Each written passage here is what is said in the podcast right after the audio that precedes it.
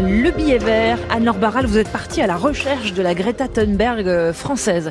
C'est aujourd'hui euh, qu'Amnesty International remet à Washington son prix d'ambassadeur des consciences à la jeune militante suédoise.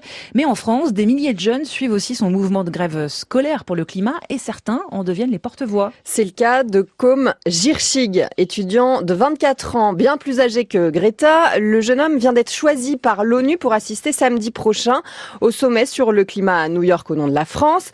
Il est déjà bardé de diplômes, école des ponts, Paris Tech, Sciences Po.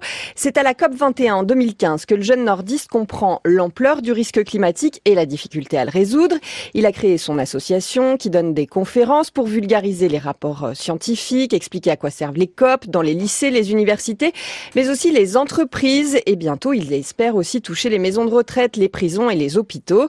Il explique que nous pouvons agir pour le climat dans nos choix de consommation, quand nous votons et aussi quand nous travaillons Mhm.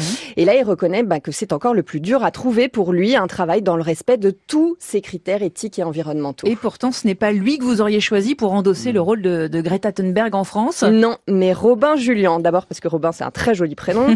c'est un jeune Isérois de 17 ans qui sèche l'école chaque vendredi pour le climat comme Greta Thunberg. À 8 ans, quand il comprend que notre planète se réchauffe, que les espèces disparaissent à vitesse grand V, cela le déprime profondément, comme Greta. Lors d'un stage dans une station de ski près de Grenoble, il découvre sur un vieil ordinateur des photos du glacier de Sarenne en 1900. Dans les années 50-80, on le voit littéralement disparaître. Alors comme Greta, il se dit qu'il y a urgence et qu'il doit créer une entreprise pour sauver le monde.